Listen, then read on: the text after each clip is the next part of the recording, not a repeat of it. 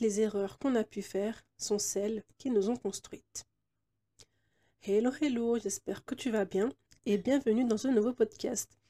Alors, la citation que je viens de te citer, je l'ai trouvée sur euh, les réseaux sociaux et je trouve qu'elle résume parfaitement le sujet du, jour parce que je vais te parler des erreurs. Je pense qu'on en a tous déjà faites et qu'on en fera encore et euh, je, je trouve que les erreurs, ça fait partie, on va dire, du processus de la vie. Et il serait intéressant de pourquoi pas changer notre point de vue par rapport à ça et de plutôt nous intéresser euh, aux leçons que ces dernières peuvent nous apporter. Alors, pour introduire le sujet, euh, je vais te raconter une erreur que j'ai faite il y a quelques années, mais qui aujourd'hui m'a permis de voir les choses d'une certaine manière. Alors, lorsque j'avais 17-18 ans, j'étais dans une période de ma vie, et je pense que beaucoup de personnes euh, l'étaient aussi, euh, j'étais dans une période de ma vie où je, ressentais un énorme complexe d'infériorité. Et en fait, quand tu te trouves dans cet, état d'esprit-là, euh, tu vas commencer à te comparer aux autres. Tu vas commencer à regarder, à voir ce que les autres ont et ce que toi tu n'as pas. Et il arrive aussi que certaines personnes te critiquent par rapport à ce que tu portes, par rapport à l'image que tu dégages. Et donc, tu vas encore plus t'enfoncer dans ce complexe d'infériorité et tu ne vas plus savoir où te placer. Mais la seule chose dont tu es sûr, c'est que tu veux t'en sortir. Tu veux t'en sortir parce que tu en as marre des critiques, tu en as marre des moqueries des autres, des maladresses, entre guillemets, des autres. en fait, je pense que le plus dur à ce moment-là, c'était que personne ne savait ce que je ressentais et que je ne savais pas forcément à qui je pouvais en parler. Parce qu'en fait, aussi, je suis plutôt quelqu'un qui garde tout. Donc, je suis plutôt euh, l'oreille qui écoute euh, plutôt que la bouche qui parle. Et donc à ce moment-là, il fallait absolument que je trouve une solution. Et pour moi, la solution c'était avoir de l'argent. Parce que j'en avais marre de ne pas pouvoir m'acheter des vêtements comme tout le monde, pouvoir faire des choses de, des personnes de mon âge, etc. Et je pense en fait qu'on a tous connu cette situation euh, où tu as un pote qui te propose de sortir ou de faire un truc, mais vu que tu n'as pas forcément une source de revenus, tu peux tu, tu, tu peux pas faire cette chose-là. Donc, tu trouves une excuse pour esquiver le truc. Alors que la réalité, c'est juste que tu n'as pas d'argent. Et donc, c'est devenu une énorme obsession pour moi. Il fallait absolument que je fasse de l'argent. Je voulais me sentir, pardon, comme tout le monde, m'habiller comme tout le monde, avoir de belles chaussures, etc. etc. Et un jour, euh, je tombe sur la story d'un influenceur euh, qui partage le snap de son pote. Et euh, selon cet influenceur, ce fameux pote proposerait une formation qui te permettrait de faire de l'argent sur ton téléphone.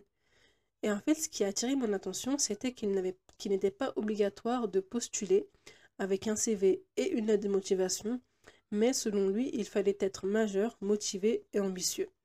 Alors je me suis dit, waouh, c'est un truc de dingue. J'ajoute directement la personne sur Snap. Donc c'est ce que je fais. Je ne ratais aucune de ses stories. Chaque jour, chaque jour, chaque jour, je regardais ses stories.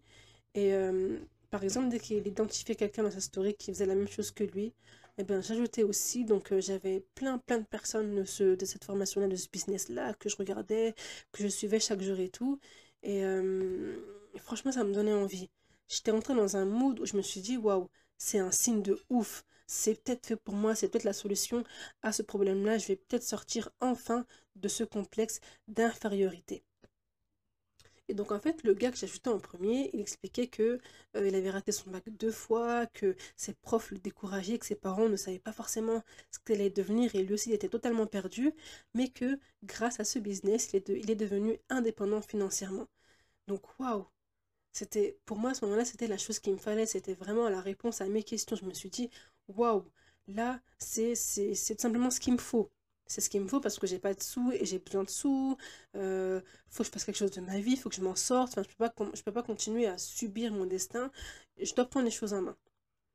Donc, ce que j'ai fait, c'est que j'ai pris contact avec plusieurs personnes pour en savoir plus. Et parmi ces personnes, il y en a une qui m'a donné accès à une conférence euh, en ligne où euh, toute la formation, tout ce business était expliqué de A à Z. Donc, euh, je me rappelle que la formation, enfin la présentation, pardon, elle commençait par le cadran du cash flow. Donc, euh, c'était quatre catégories de, de manière de gagner de l'argent. Enfin, bref, je sais pas comment t'expliquer ça. Mais en gros, tu avais euh, les salariés, les investisseurs, les entrepreneurs et les professions libérales. Voilà. Et qu'en gros, en fait, on nous, nous montrant ça, en fait, et ce qui est, ce qui est pas forcément faux, en fait, on voulait plutôt tendre notre état d'esprit vers l'entrepreneuriat et l'investissement. Parce que euh, finalement, ben, il y avait cette idée que euh, quand tu es salarié ou que tu es, dans la profession libérale, et eh ben, tu passes plus de temps au travail et tu vois moins tes proches. Et donc, en fait, l'idée, c'était vraiment de trouver un équilibre entre faire de l'argent, en avoir assez pour soi, mais aussi pouvoir profiter de la vie et de sa famille. Donc, finalement, en fait, l'idée, n'était pas forcément mauvaise, mais c'est plus la suite euh, qui, qui l'était plus, en fait, on va dire. Donc, finalement, ben voilà, tout, au long de la formation, je suis impressionnée, je suis bouche je suis super attentive. Et puis, euh, tu as le gars aussi de la, formation, de la présentation qui se présente également, qui raconte son parcours. Et là, je me suis dit, waouh, trop fort, incroyable, il est super fort. Enfin, en fait, quand je prends du recul, je me dis qu'il jouait énormément avec nos émotions. Parce qu'il savait que toutes les personnes qui étaient connectées à cette formation, à cette présentation, pardon, c'était des personnes qui avaient besoin de sous. C'est des personnes qui étaient perdues dans leur vie, qui, euh, bref, qui étaient prêtes à tout finalement pour s'en sortir. Et donc c'est là que je commençais à faire des erreurs. C'est que j'ai commencé à passer des attentes envers des personnes que je connaissais pas forcément pour euh, de l'argent, pour m'en sortir. Et donc, du coup, deuxième obsession. La première, c'était faire de l'argent. Et bien là, maintenant, c'était intégrer ce business. Parce que ce business allait totalement changer ma vie. Parce que je voulais plus être la personne qu'on a toujours critiquée. Je voulais devenir une autre personne. Je voulais devenir riche, ambitieuse, déterminée. Enfin bref. J'avais vraiment intégré ce, mindset où euh, il y avait l'indépendance financière, la liberté de temps, d'argent, euh, la richesse. Enfin bref. Tout ça, tout ça, tout ça sans forcément prendre assez de recul, sans forcément me poser les bonnes questions et euh, en m'enfermant en fait dans cette bulle. Et même j'avais beaucoup de proches, mes meilleurs amis, mes, ma, ma soeur qui me disaient franchement fais attention. Fais attention, c'est trop facile. Et moi j'étais là, mais non, vous comprenez pas, parce qu'en fait il y avait aussi ce côté où je voulais vraiment sortir de ce complexe d'infériorité et vraiment euh, glow up quoi enfin je sais pas comment dire ça autrement mais je voulais vraiment m'en sortir donc du coup c'était c'était quand même compliqué pour moi de d'écouter mes proches sachant que eux ne savaient pas forcément ce que je ressentais au fond de moi alors que de l'autre côté il y avait des personnes qui avaient un train de vie qui m'attirait donc pour intégrer ce business il fallait payer une formation bah, la formation, voilà, tous les mois, il fallait euh, payer 200 euros par mois. Sauf que, ben, comme je l'ai dit précédemment, j'avais pas de sous. Donc, j'ai cherché du travail. J'avais 19 ans à ce moment-là, 18 ans, 19 ans. J'ai jamais travaillé.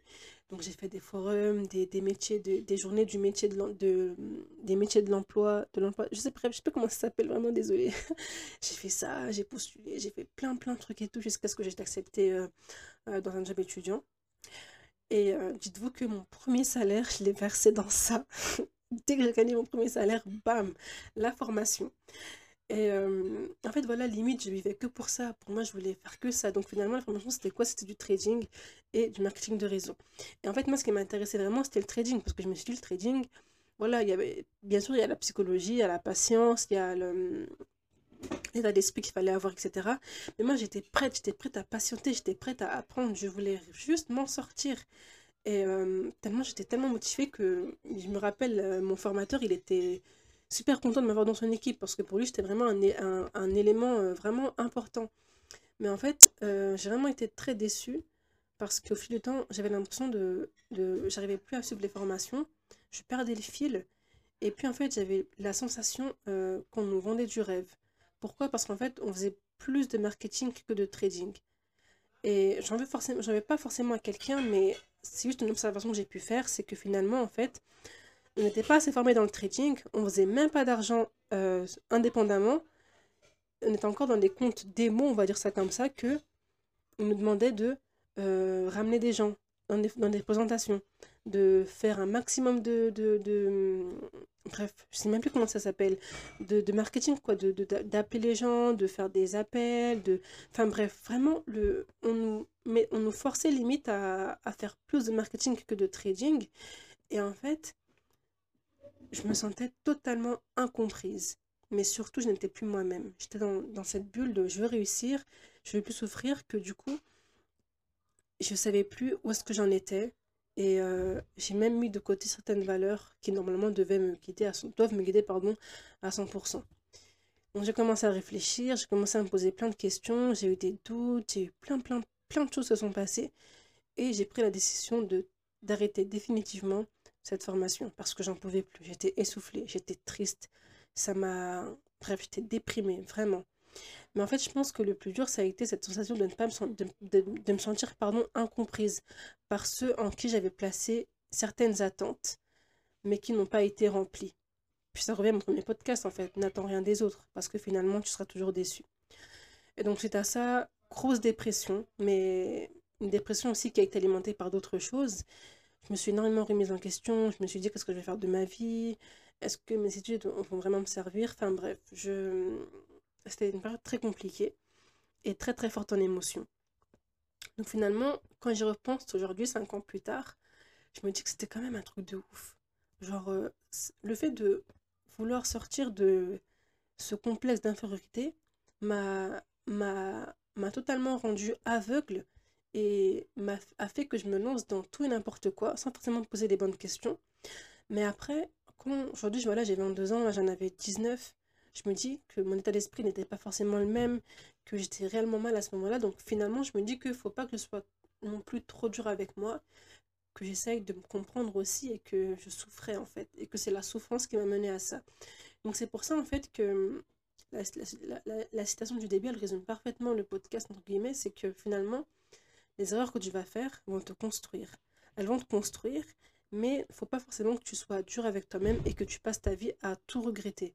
Parce qu'il y, y, a des choses que tu ne peux pas forcément esquiver, que tu ne peux pas forcément euh, ne pas vivre. En fait, c'est que c'est écrit, tu dois les faire comme ça, même si c'est mauvais.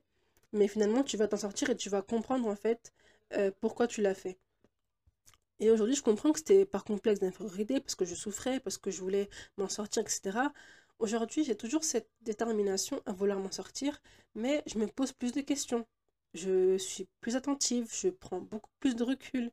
Enfin voilà, je, pense que c'est quand même... Euh, c'est ça qu'il faut retenir, c'est que finalement, quand tu es jeune, tu dois vivre énormément d'expériences, tu vas faire énormément d'erreurs, mais euh, laisse la vie se faire. Laisse le temps au temps, et euh, tu verras que finalement, ben, tu vas... c'est comme ça qu'on apprend, quoi, et que faire des erreurs, finalement, c'est inévitable et qu'on en tirera toujours des leçons. Donc, euh, donc voilà, j'espère que ce podcast t'a plu, j'espère que ça t'a parlé et que si tu as fait des erreurs, pardonne-toi.